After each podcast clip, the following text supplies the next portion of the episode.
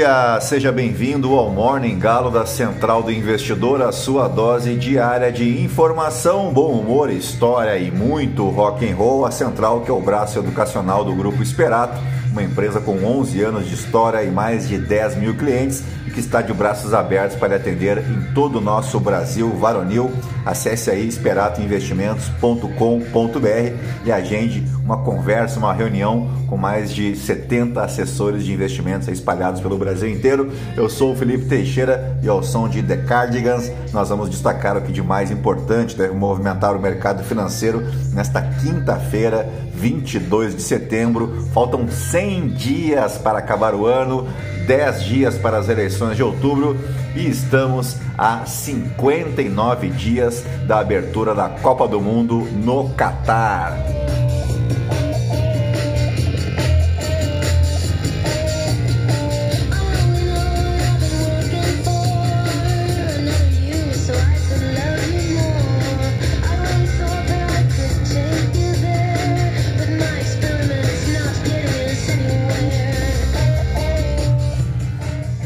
Bem, são 4 horas e 47 minutos, 18 graus aqui em Itapema. Hoje é Dia Mundial Sem Carro, que tem como objetivo, é claro, conscientizar as pessoas sobre o uso responsável dos automóveis. O primeiro país a comemorar essa data foi a França, no ano de 1997, e a partir daí, gradativamente, vários outros lugares passaram a celebrá-la, principalmente em razão da atuação de grupos ambientalistas e também de ativistas que lutam para uma melhor mobilidade urbana. Aqui no Brasil, desde 2001, movimentos ambientalistas e cicloativistas colocam a prática do Dia Mundial Sem Carro em atividade, não somente deixando o uso do automóvel, mas promovendo o incentivo para que as pessoas utilizem meios alternativos de deslocamento nas cidades principalmente com o uso das bicicletas para percorrer aí certas distâncias e mais recentemente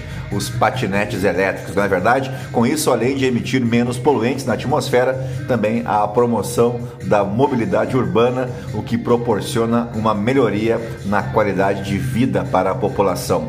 Dessa forma, o principal objetivo do Dia Mundial Sem Carro, como o próprio nome indica, é estabelecer um dia em que as pessoas apenas utilizem os seus automóveis em caso de real necessidade, procurando o uso de transporte de massa ou de bicicletas. A depender do caso, vale também ir a pé, né, quando as distâncias são menores, que é o caso da gente aqui que tem o privilégio de morar na praia e ainda por cima próximo do trabalho. No meu caso aqui são de 10, de 15 a 20 minutos de a pé, como a gente diz lá no Rio Grande do Sul, e posso testemunhar aí que foi uma das melhores decisões que tomei da, na vida inteira em morar perto do mar e perto do trabalho, viu? Fica a dica para você, quando tiver a oportunidade, não pense nem meia vez, partiu o litoral e tu vai me agradecer pro resto da tua vida. Hoje é dia do equinócio de primavera aqui no hemisfério sul o equinócio é o fenômeno astronômico que marca o início oficial desta estação, a primavera aqui no Brasil e em todo o hemisfério sul. Ou seja, o equinócio de primavera representa o fim do inverno. É, chega de friaca, né? Ao menos nesse ano de 2022. Mas afinal, o que, que muda na tua vida? Você pode estar se perguntando.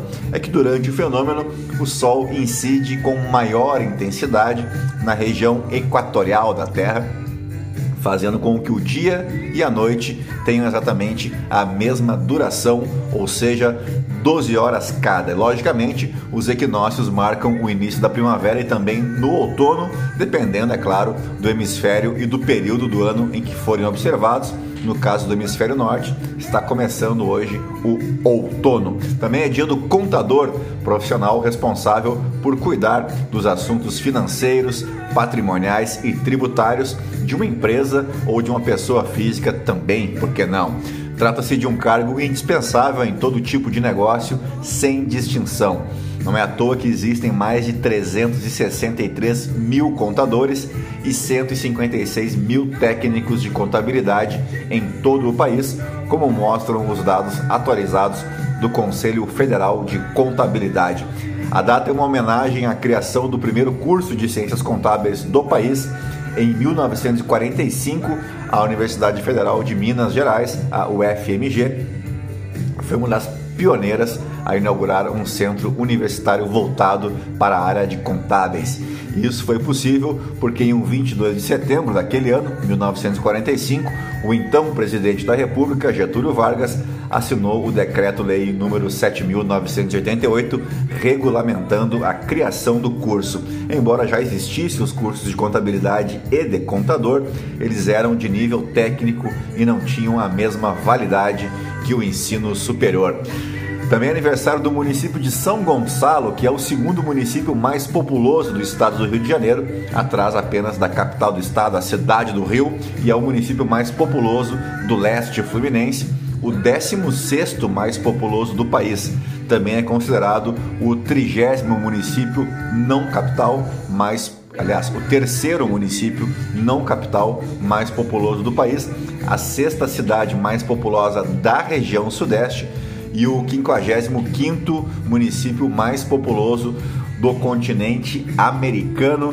Não é pouca merda, não, a tal da São Gonçalo. Então, parabéns aí a todo mundo que mora na cidade de São Gonçalo. Também aniversário do município de Guaramiranga, no estado do Ceará. E agora sim, depois de embevecer vocês com tanto conhecimento, vamos direto ao que interessa. Mas antes, se você gosta do conteúdo aqui da Central do Investidor, nos ajude compartilhando, indicando o nosso podcast para um amigo, uma amiga.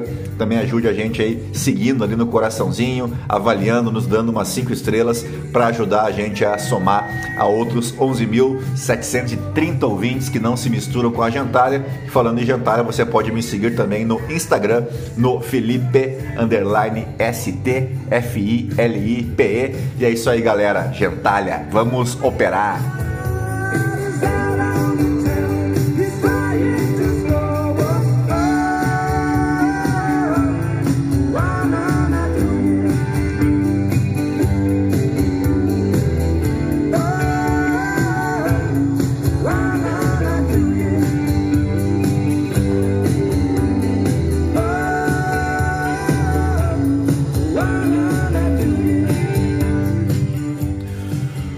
Muito bem, como tem sido a tônica da semana, as ações asiáticas fecharam mais uma sessão no terreno negativo, mesmo caminho apontado pelos futuros em Wall Street, aprofundando as quedas em meio à diminuição das chances de um pouso econômico suave, o tal do soft landing, né? Depois que o Federal Reserve confirmou as expectativas, elevando as taxas de juros em 75 pontos base, surpreendendo um total de zero pessoas na reunião de ontem, sinalizando um aperto monetário mais agressivo. Na Europa, o Stocks Europe 600 cai 1,4% na abertura, atingindo o nível mais baixo desde 5 de julho, após perdas na China, no Japão e na Coreia do Sul. Os contratos do S&P 500 recuaram 1,71% na sessão de ontem, levando o principal índice de referência da bolsa americana para cerca de 20% abaixo do seu recorde registrado em janeiro.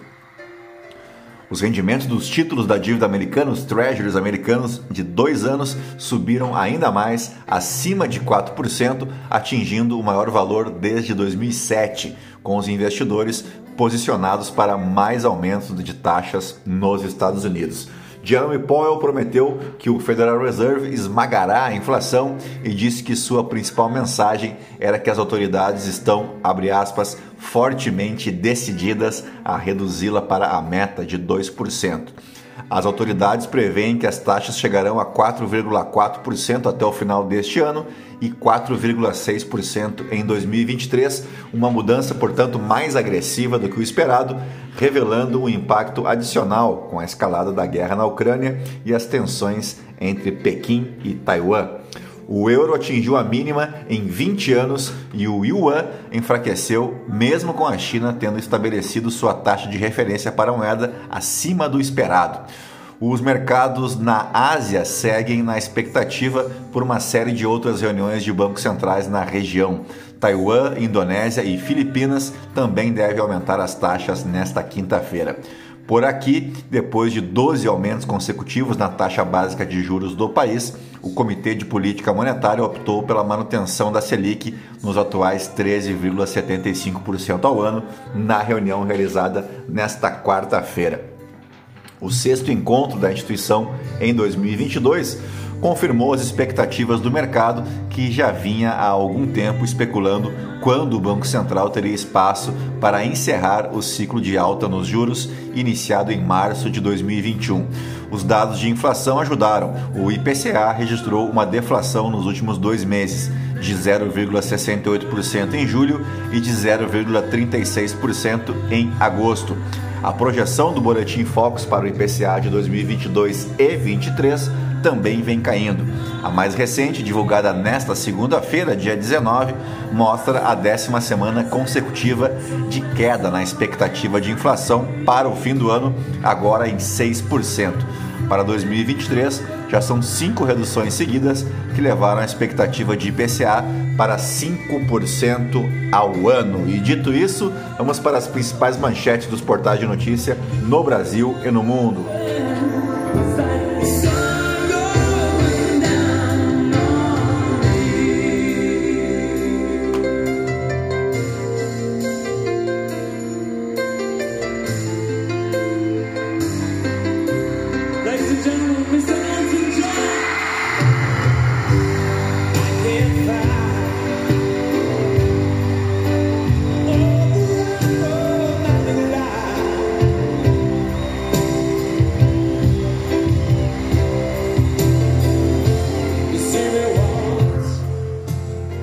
Bem, começamos pelo Estadão. Banco Central mantém Selic em 13,75 ao ano. Veja os melhores investimentos em renda fixa.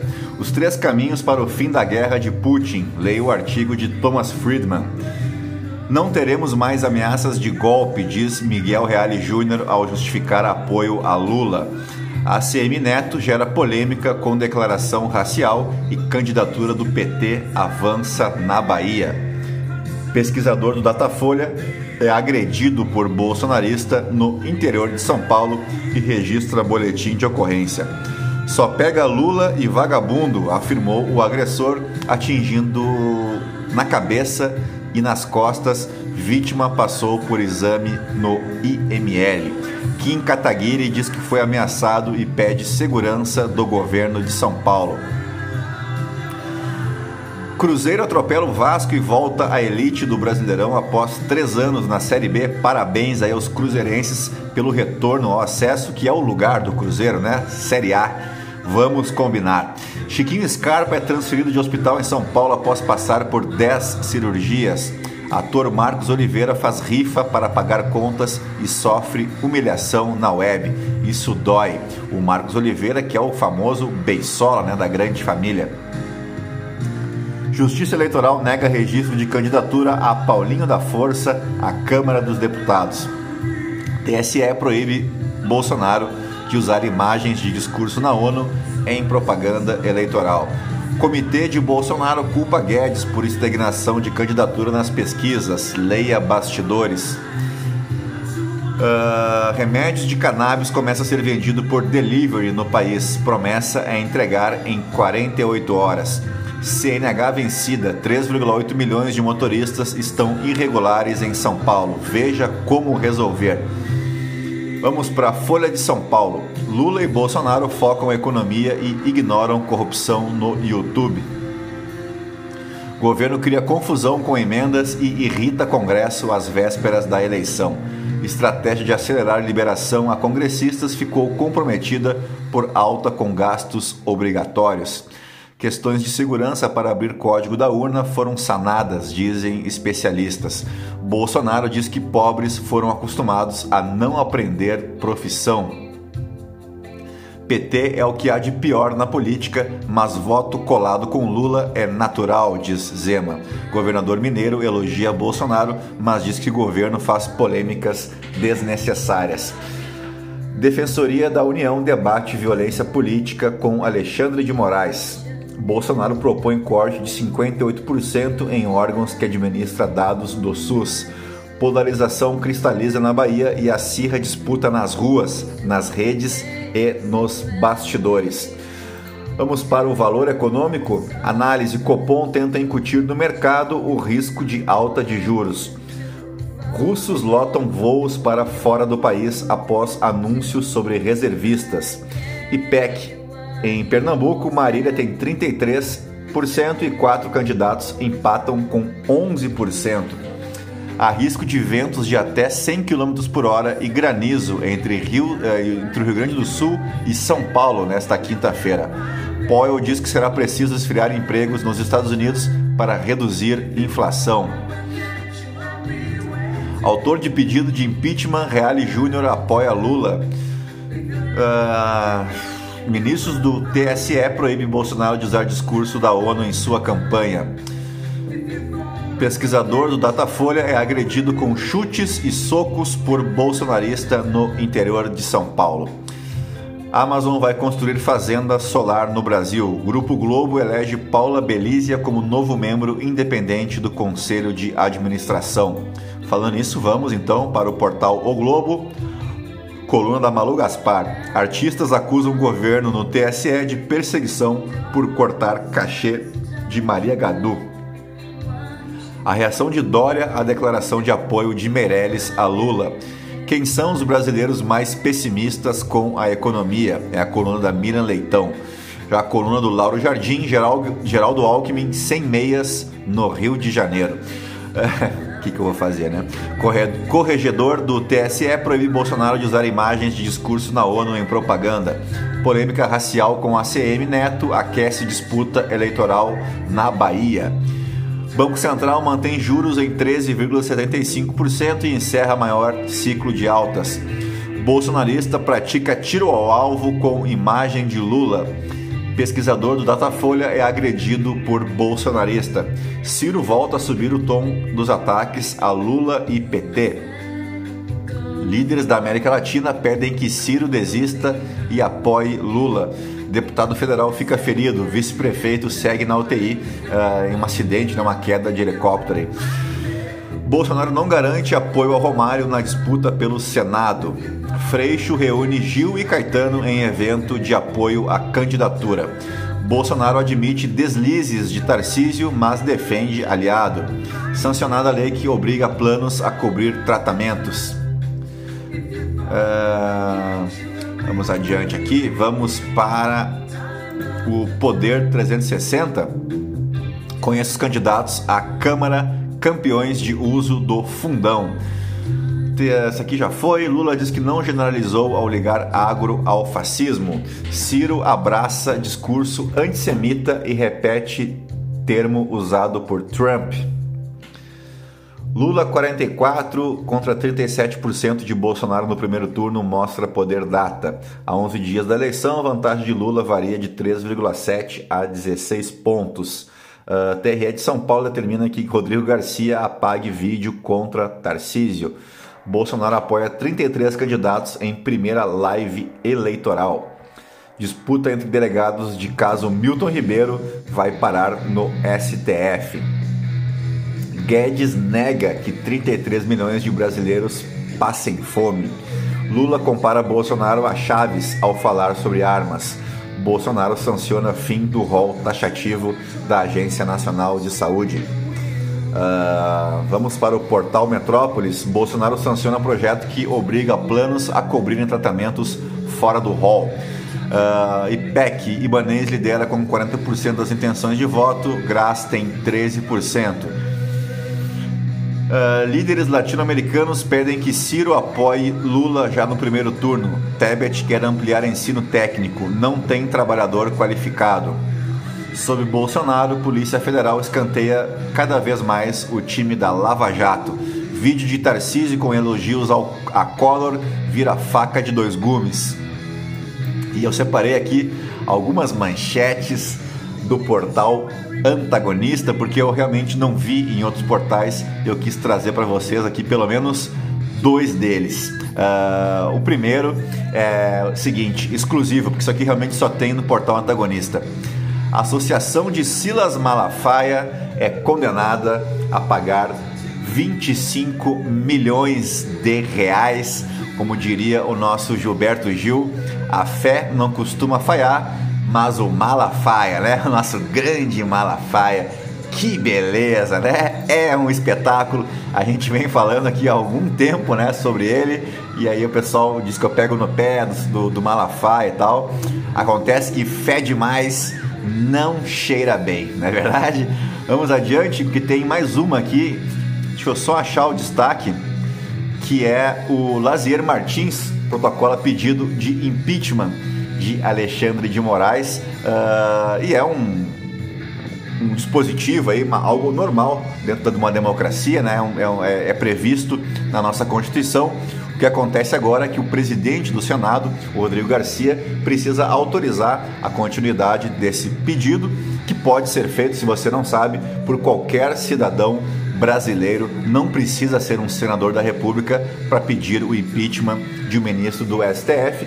O pedido agora então precisa ser autorizado primeiro pelo presidente do Senado. Uh, e feito isso, é criada uma comissão especial, né, não é uma CPI, é uma comissão especial que tem 10 dias para processar né, e pedir então uh, o indiciamento ou o prosseguimento do processo e aí sim é votado no plenário do Senado e precisa apenas de maioria simples para dar a continuidade. Depois disso, o ministro indicado, no caso o Alexandre de Moraes, teria mais 10 dias para montar a sua defesa. Ele encaminha isso para o Senado novamente, que avalia né, essas considerações do ministro e aí vota primeiro pelo afastamento do ministro, tá? Não é que o impeachment sai de uma hora para outra, embora o processo seja mais rápido, né? São apenas 10 dias, mas ele em tese seria afastado primeiro, aí depois rola um longo processo até que ele possa ser cassado uh, de fato. Então, nada de anormal, né? É um pedido, tem que avaliar uh, ele está embasado em quê, né?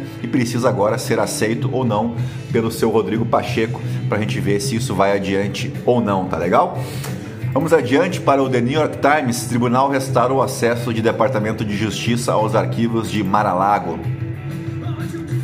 Uh, vamos para o The Washington Post que destaca a situação na Rússia, né? Que são os os, os, protestos contra a ordem de mobilização de Putin. Zelensky pede punição justa.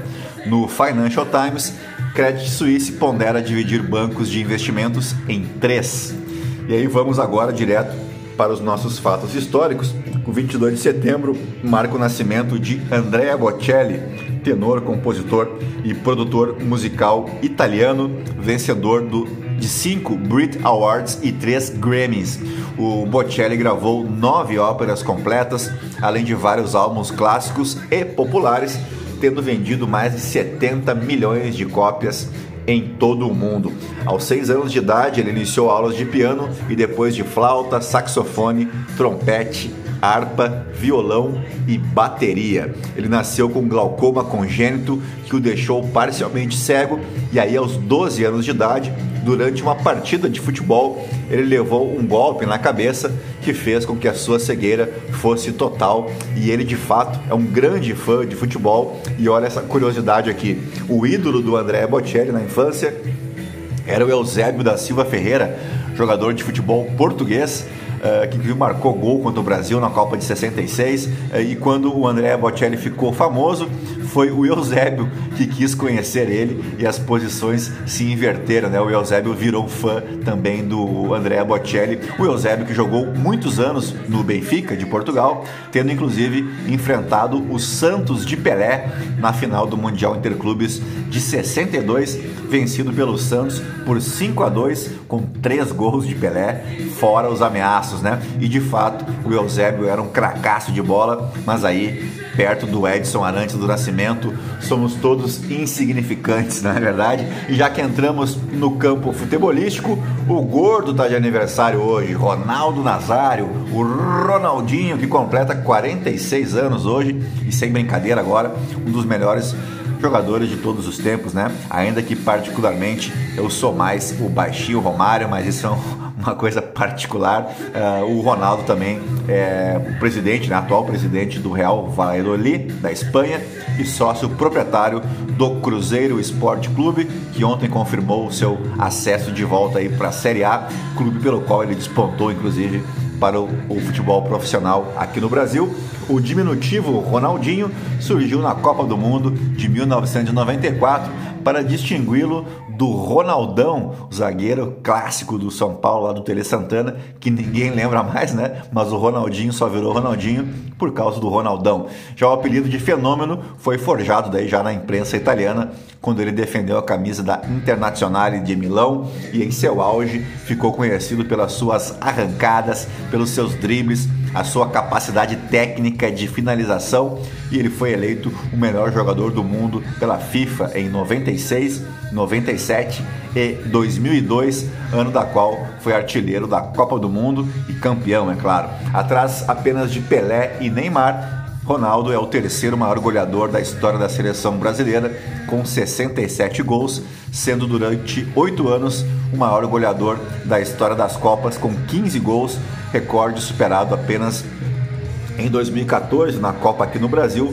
pelo alemão Miroslav Klose, o que é uma puta falta de sacanagem, né? O Ronaldo ter perdido esse recorde aí pro caneleiro do Miroslav Klose, que até era um bom jogador, mas perto do Ronaldo não serve nem para engraxar a chuteira. Mas fazer o que, né? É da vida. E só para não deixar passar em branco, aniversaria hoje também o nosso capitão chorão, o zagueiro Thiago Silva. E agora vamos direto para os nossos fatos históricos, mas hoje vamos fazer uma dinâmica um pouco diferente, né? passar rapidamente por alguns registros históricos que já foram comentados recentemente por aqui e hoje vamos nos debruçar sobre apenas um deles que eu prometo, né, no meu ponto de vista, é o mais importante deles.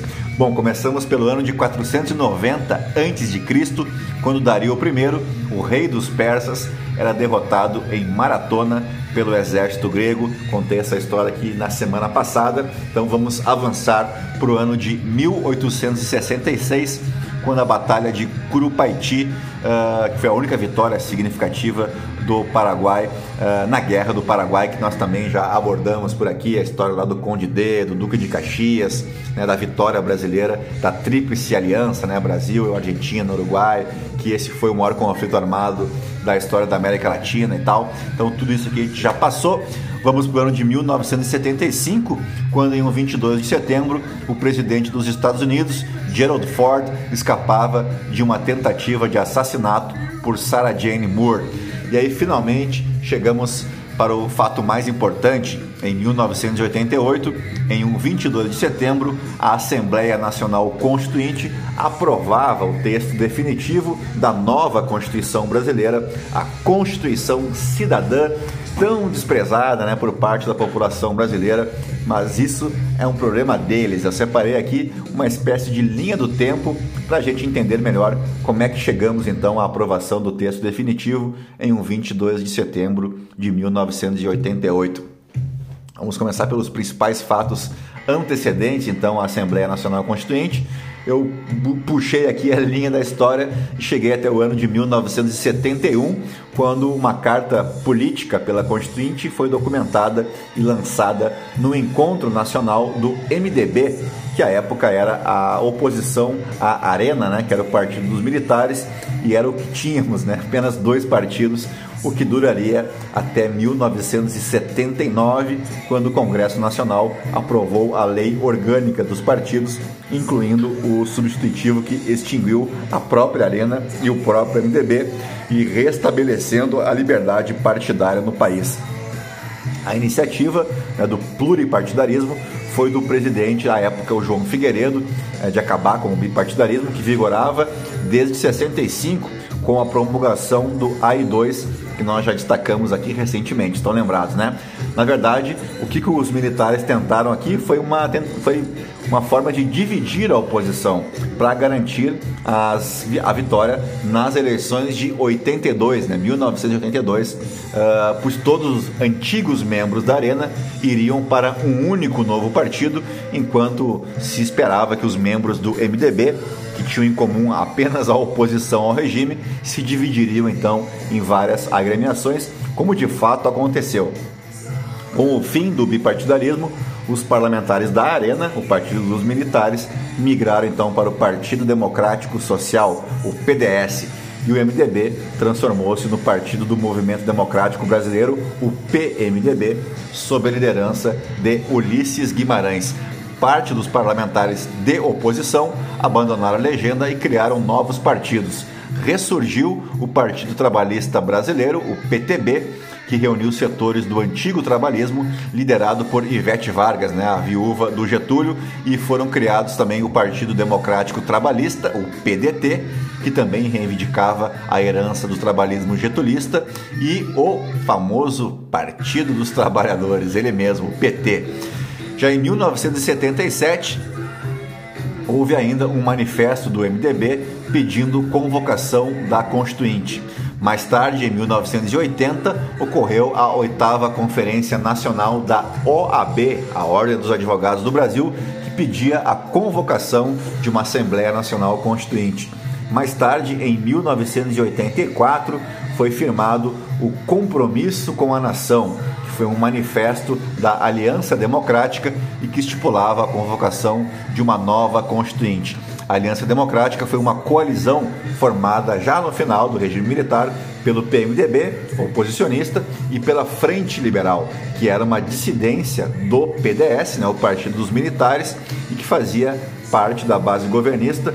Como dito antes, a Arena virou esse PDS, né, o Partido Democrático Social, eh, formando uma chapa composta então por Tancredo Neves, líder oposicionista, considerado moderado como candidato a presidente, e José Sarney, ele mesmo, que era ex-presidente do PDS, como candidato a vice. A aliança entre o PMDB e o já então Partido da Frente Liberal, que era o PFL, apoiou de início o governo do presidente José Sarney, de 85 a 1990, né? mas se desfez aí gradativamente até chegar ao fim durante os trabalhos da Assembleia Constituinte de 87 a 88. Nem precisa dizer que o Tancredo acabou falecendo em um 21 de abril de 1985, sendo internado na véspera da posse, um negócio que só acontece no Brasil, né? E que o seu vice, José Sarney, acabou assumindo como presidente para um mandato então de cinco anos, de 85 a 90. Mas o que talvez precise ser dito é que o candidato dos militares, né, do PDS, é, que concorria aí com o Tancredo, a chapa Tancredo José Sarney, era ele mesmo, Paulo Salim Maluf, ou seja, nada era tão ruim que não pudesse piorar, né? Se você acha que o governo Sarney foi péssimo e de fato foi, poderia ter sido muito pior, né? jamais saberemos, graças a Deus. Em 28 de junho de 1985, o já presidente José Sarney encaminhava ao Congresso a proposta de convocação da Assembleia Nacional Constituinte. Em 18 de julho de 85, foi criada então uma comissão provisória de estudos constitucionais para elaborar o anteprojeto da Constituição. Em novembro também de 85, uma emenda constitucional uh, determinava que os membros da Câmara dos Deputados e do Senado Federal deveriam se reunir unicameralmente em Assembleia Nacional Constituinte livre e soberana no dia 1 de fevereiro de 1987, na sede do Congresso Nacional. E aí, nesse meio tempo, em fevereiro de 86, ainda teve o lançamento do Plano Cruzado e a declaração de moratória dos juros da dívida externa, só para jogar um, um molhinho especial aí nessa história toda. Em setembro de 86, foi feita a publicação do anteprojeto constitucional da Comissão Provisória de Estudos Constitucionais, presidida por Afonso Arinos de Melo Franco, que foi deputado federal, senador por Minas Gerais e foi o autor da Lei Afonso Arinos contra a discriminação racial, isso nos anos 50, em 1951. Aí, em 15 de novembro de 86, ocorreu a eleição dos deputados federais e de dois terços dos senadores que iriam compor a Assembleia Constituinte e essa foi a primeira eleição do Congresso Nacional em que o direito de sufrágio se estendeu aos analfabetos. Aí depois, em fevereiro de 87, em 1 de fevereiro, foi instalado oficialmente a Assembleia Nacional Constituinte. Em 9 de julho de 87, foi feita a entrega do projeto de Constituição à, à Comissão de Sistematização, até que finalmente, em 22 de setembro de 1988, foi feita a aprovação do projeto D, né, que era a redação final. A gente teve um projeto A, o B, o C e o que valeu mesmo foi a quarta revisão, aí, o projeto D com o texto da redação final. E para fechar mesmo, em 5 de outubro de 1988, foi promulgada a Constituição mais cidadã de todas, que garantiu direitos fundamentais em diversas áreas. Na saúde, por exemplo, a grande revolução foi a criação do Sistema Único de Saúde, né, o SUS, uh, onde União, Estados e municípios são responsáveis por um sistema integrado de atendimento à saúde ao qual todo cidadão brasileiro e até mesmo estrangeiros têm acesso. A Constituição de 88 colocou a educação como um dever do Estado, inclusive para quem não teve acesso ao ensino na idade certa. Foi ampliada a educação rural e enfatizada eh, todos os esforços para incluir as crianças com deficiência e também a população indígena. A defesa do consumidor também foi introduzida como um direito fundamental. O Código de Defesa do Consumidor foi elaborado por determinação expressa da Constituição.